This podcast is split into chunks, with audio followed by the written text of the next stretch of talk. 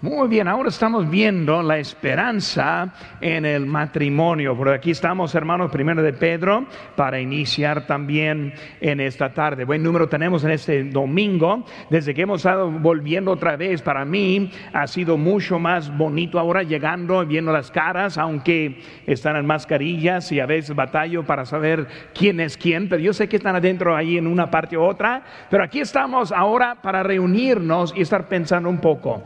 ¿Saben qué? Hermano, nosotros vivimos una, en, una época del tiempo más curioso que he visto. Y cuando vemos cómo es hoy en día, hay protestas para derechos humanos, mientras que eliminan los derechos humanos. Tolerancia para un grupo, pero eliminar los derechos de otro. Libertad de religión, Hillary Clinton dijo, los códigos culturales profundamente arraigados, las creencias religiosas y los prejuicios estructurales deben cambiarse. O se está diciendo que nosotros en nuestros valores debemos hacer cambios para poder andar con lo que es la nueva dirección que están promoviendo en nuestro país. Hasta libertad de vida que estamos viendo, asesinatos en todas las noches, los abortos abiertos y hasta el último minuto, vemos que todo está cambiando en gran manera. La pandemia o más bien las reacciones a la pandemia que hemos visto, encerrándose en casa, cerrando negocios no esenciales. Y siempre he querido saber quién decide cuál es esencial y cuál no. Prohibir la congregación como iglesia. Prohibir reunirse en familia y ahora están hablando de eliminar el Día de Gracias y la Navidad, que yo dudo que va a pasar mucho en eso. Pero hasta cuándo va a ser todos esos cambios, ni sabemos. El mundo es muy diferente que lo que yo conocí. Y entrando viendo ahora lo que es el matrimonio, vemos que hay muchas formas de pensar que ha cambiado mucho. Vivimos en la época de la información, más información que nunca de lo que está pasando en nuestro mundo, pero más desinformación como nunca. Tenemos más gente hasta sin información y el mundo sigue en una dirección evidentemente equivocada. Más información, más información que nunca acerca de Dios y la Biblia y la iglesia. Pero tenemos mucha apatía espiritual. Muchos cristianos inmaduros y más mundanos. Muchos cristianos tomando malas decisiones.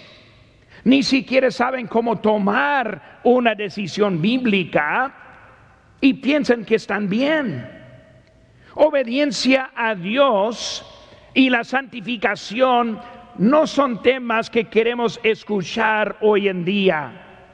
Queremos que Dios nos acepten a nuestra manera y no nos importa lo que Dios quiere hacer en nuestra vida. Más información que nunca acerca del matrimonio, pero tenemos más separaciones y más divorcios. Tenemos más problemas profundos dentro de la familia, más decisiones equivocadas. La época en contra de los valores bíblicos. Cuando uno escucha a los políticos, escucha la ciencia, escucha la educación, va a encontrar que todo está en contra de los valores bíblicos. La opinión popular es la verdad relativa. O sea que la verdad altera entre cada uno según cómo vea la cosa. Verdad para mí tal vez es diferente que la verdad para ti. Mis circunstancias dictan lo que es correcto para mí como las tuyas para ti. Vemos en el mundo y pensamos que las verdades cambian dependiendo la, la cultura en donde uno vive.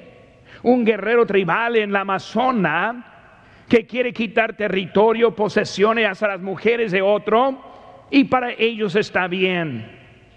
Un afroamericano que aclara Black Lives Matter y luego a la misma vez no importa mucho de otras vidas. Opiniones que se convierten a una verdad. Y eso para nosotros vemos muy de eso hoy en día. Hay algunos que piensan que la cacería es algo que está mal y es una verdad que han puesto en ellos. La vida extraterrestre, leí hace poco de en el año 2019 en una, un concilio en Nueva York decidieron los científicos allí que ya no estamos este, platicando si existe la vida, sino que estamos buscando dónde, a dónde existe. Se ha convertido una opinión, una teoría, hasta la verdad. Y lo vemos vez tras vez. Nuestra sociedad está en decadencia. Vemos que nosotros tenemos menos seguridad y más peligro como nunca. Y cuando estamos andando no vemos que lo que nos falta es la verdad absoluta. Dios y su palabra es lo único que es absoluto.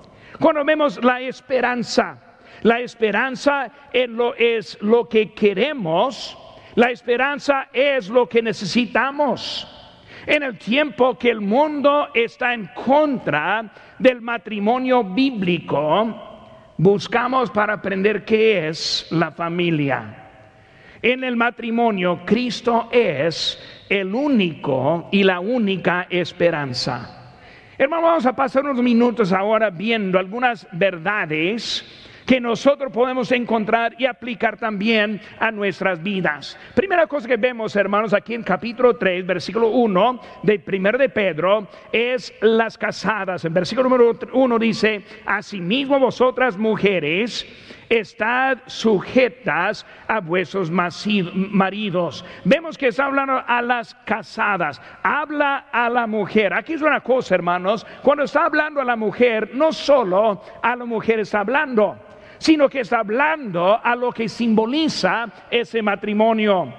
Efesios 5:31 dice, por esto dejará el hombre a su padre y a su madre y se unirá a su mujer y los dos serán una sola carne. Luego dice, grande es este misterio, mas yo digo con respeto de Cristo y de la iglesia.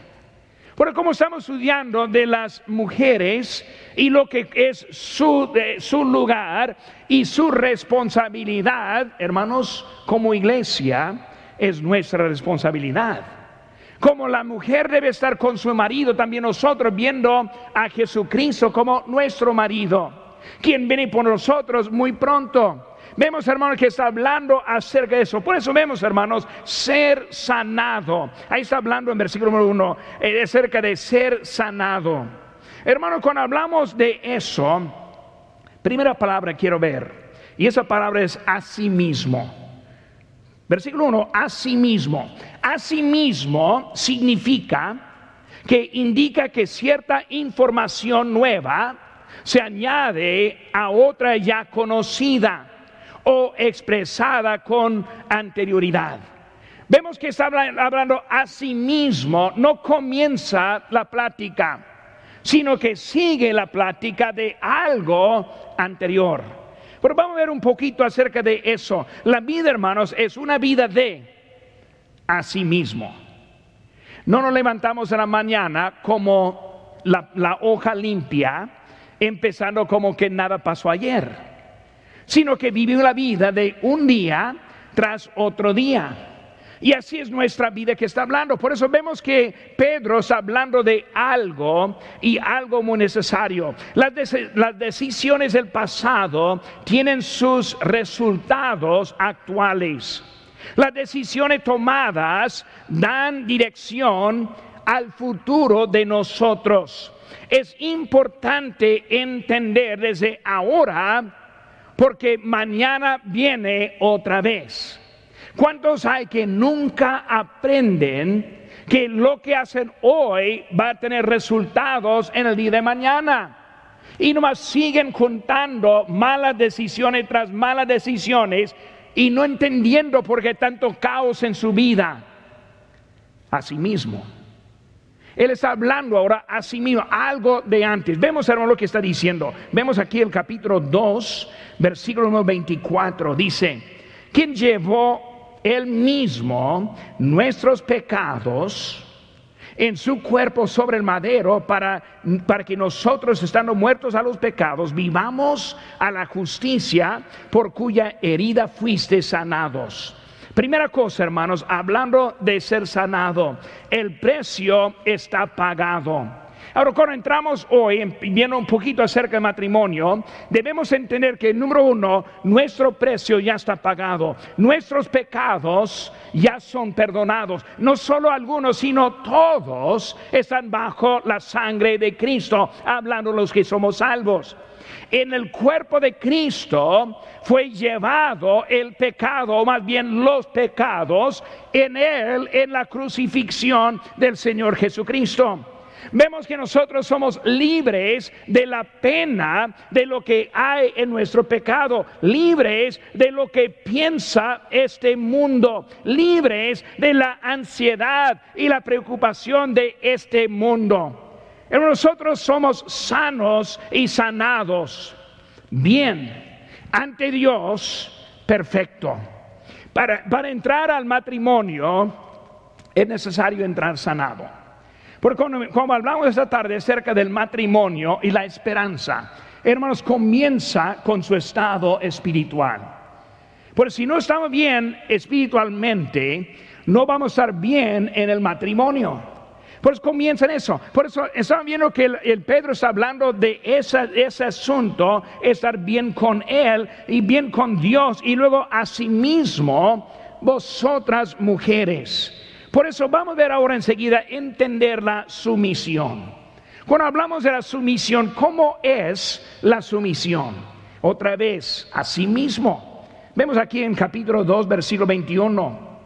Dice, pues para esto fuisteis llamados, porque también Cristo padeció por nosotros, dejándonos ejemplo para que sigamos, para que sigáis sus pisadas, el cual no hizo pecado, ni se halló engaño en su boca, quien cuando le maldecían no respondía con maldición cuando padecía no amenazaba, sino encomendaba la causa al que juzga justamente. Vemos con Cristo la sumisión, hermanos, estamos hablando de algo que viene de un resultado. Cristo ahora está mostrando como ejemplo. Él fue la cruz del, del Calvario, sumiso sumiso, queriendo tomar el lugar. Vemos, hermanos, en capítulo 4, versículo número 7. Dice aquí, oh, perdón, en Santiago, otro libro más, poco más adelante. Santiago 4.7 dice, someteos pues a Dios, resistid al diablo y huirá de vosotros. Vemos, hermanos, que cuando nosotros tomamos la decisión, vemos que el resultado, cuando hablando acerca del diablo, someter a lo que es de Dios, someteos pues a Dios.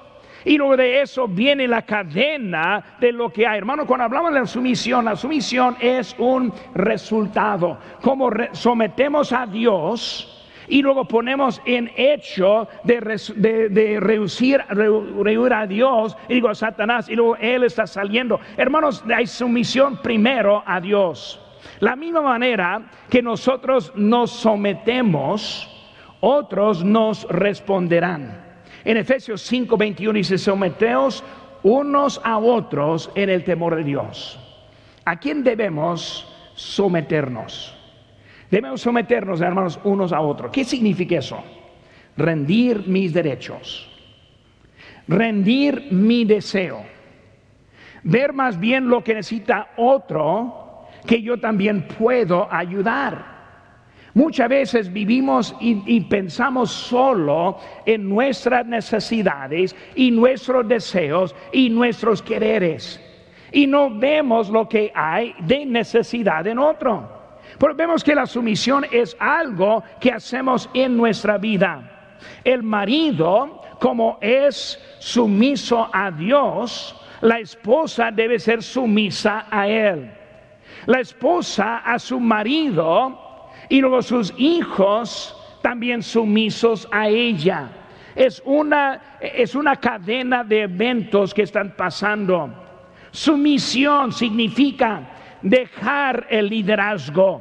Cuando hay un empase, la persona sometida deja la dirección.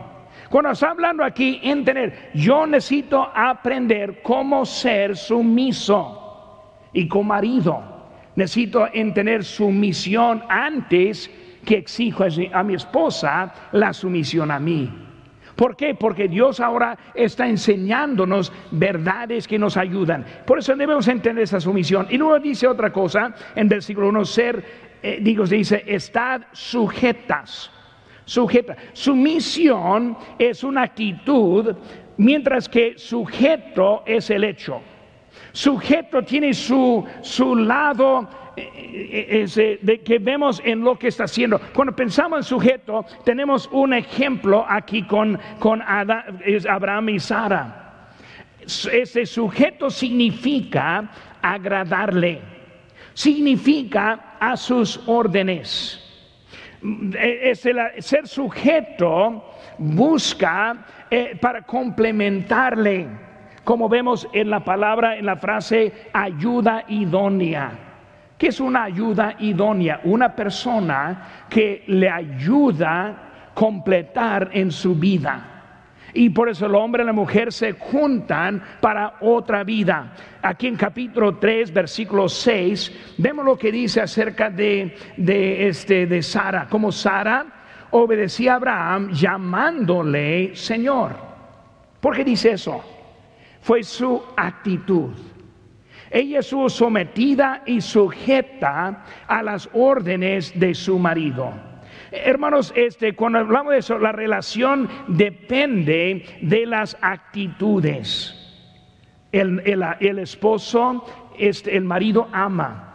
En Efesios 5:25 dice, maridos, amad a vuestras mujeres, así como Cristo amó la iglesia y se entregó a sí mismo por ella.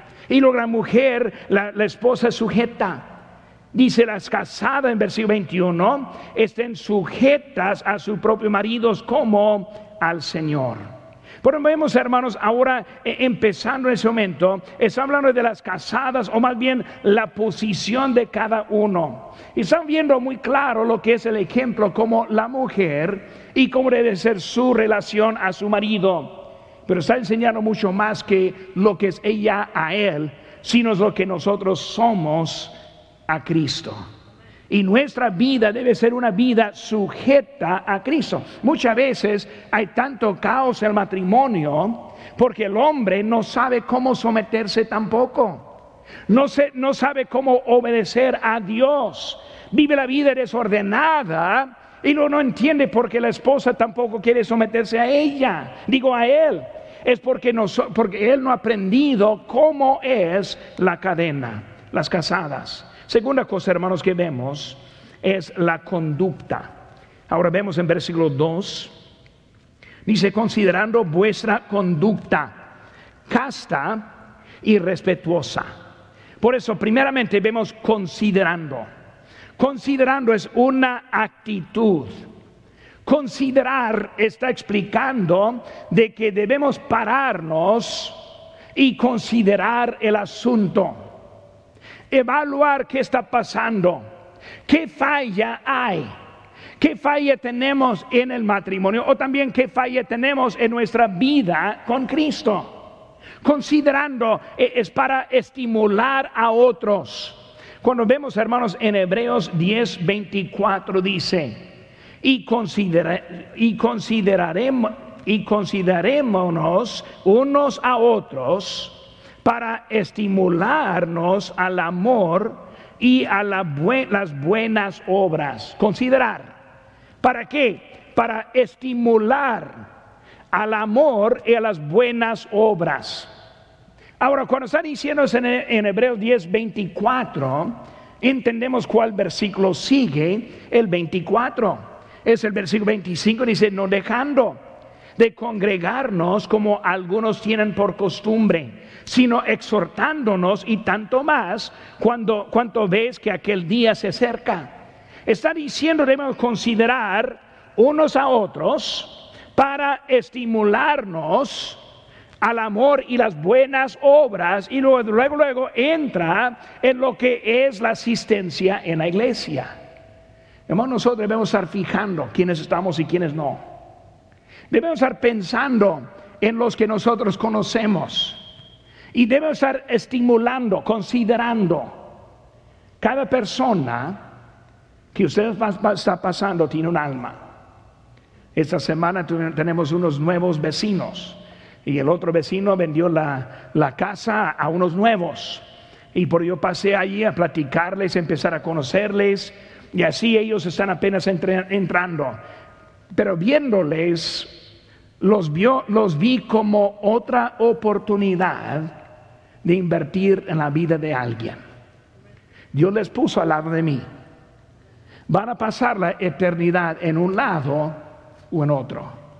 Pero necesitamos estar considerando, cuando vemos a los que están alrededor, no olvide lo que es su posición.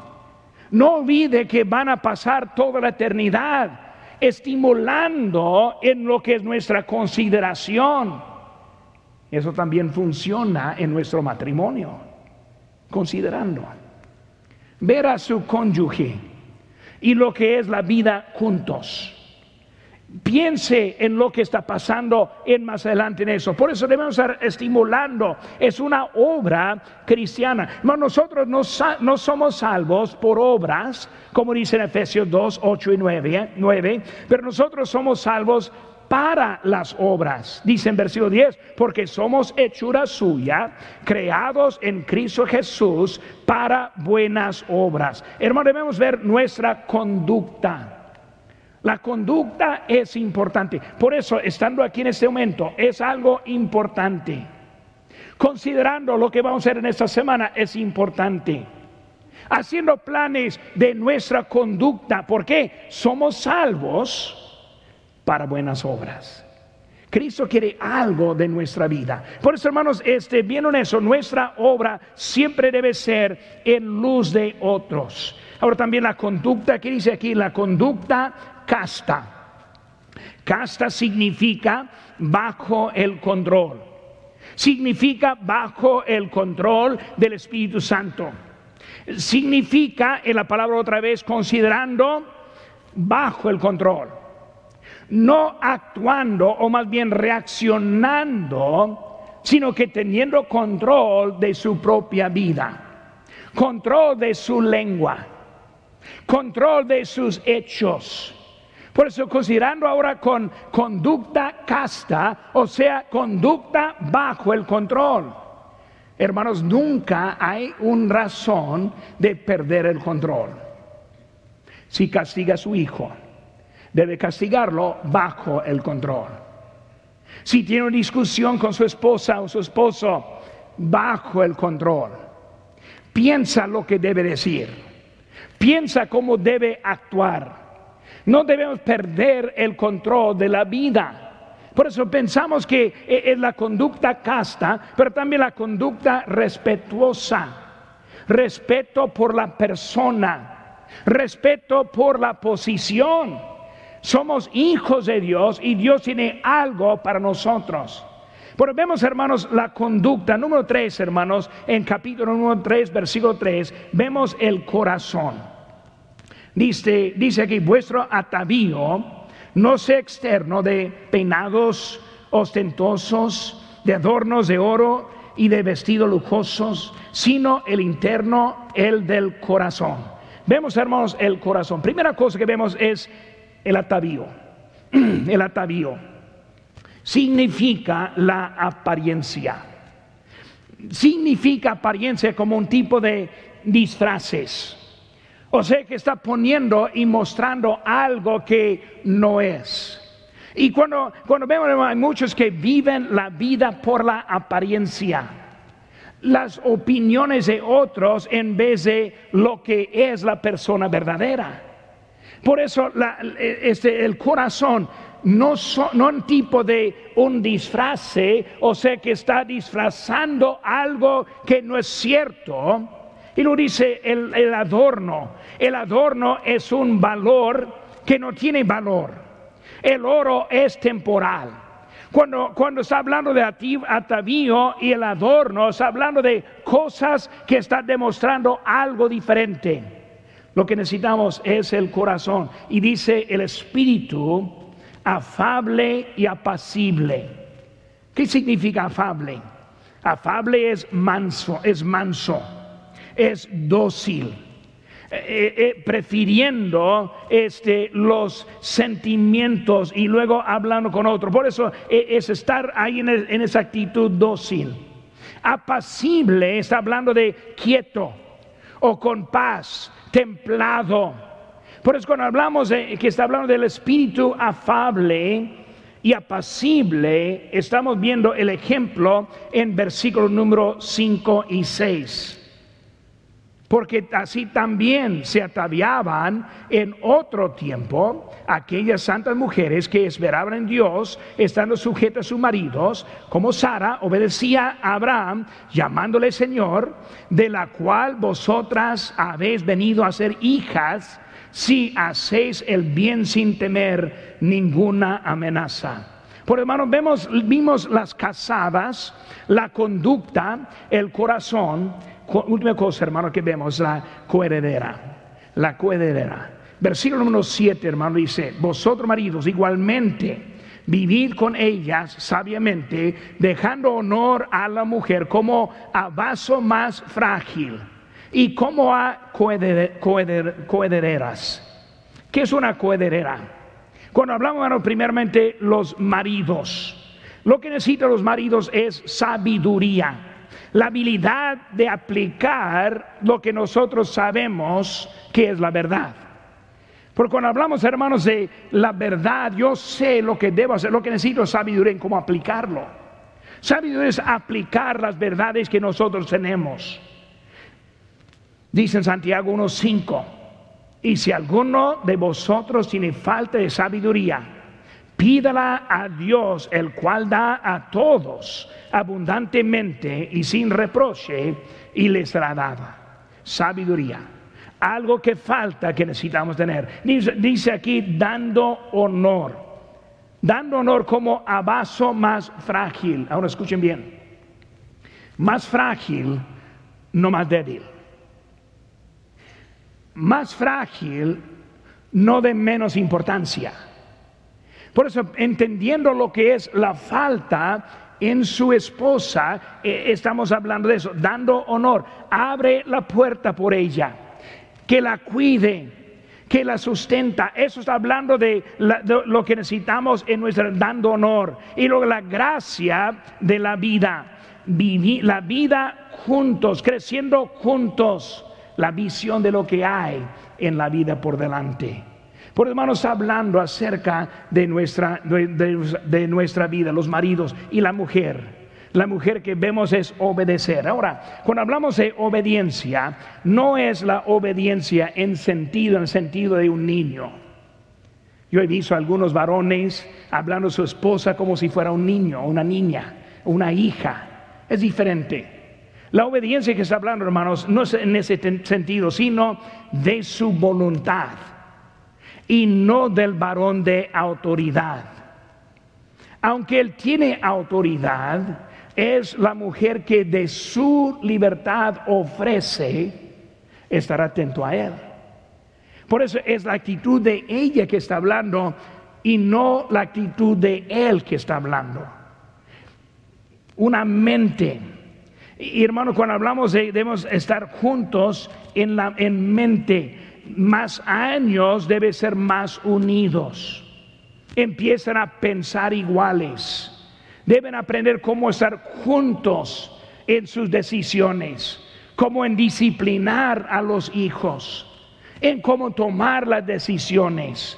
Deben preferir, deben preguntar, deben considerar y lo deben andar adelante juntos como un cuerpo ante el Señor. Y luego el matrimonio. Vemos que está diciendo coherederos, coherederas. ¿Qué está hablando de eso, hermanos? En la Biblia, el varón recibió la herencia y no la hija.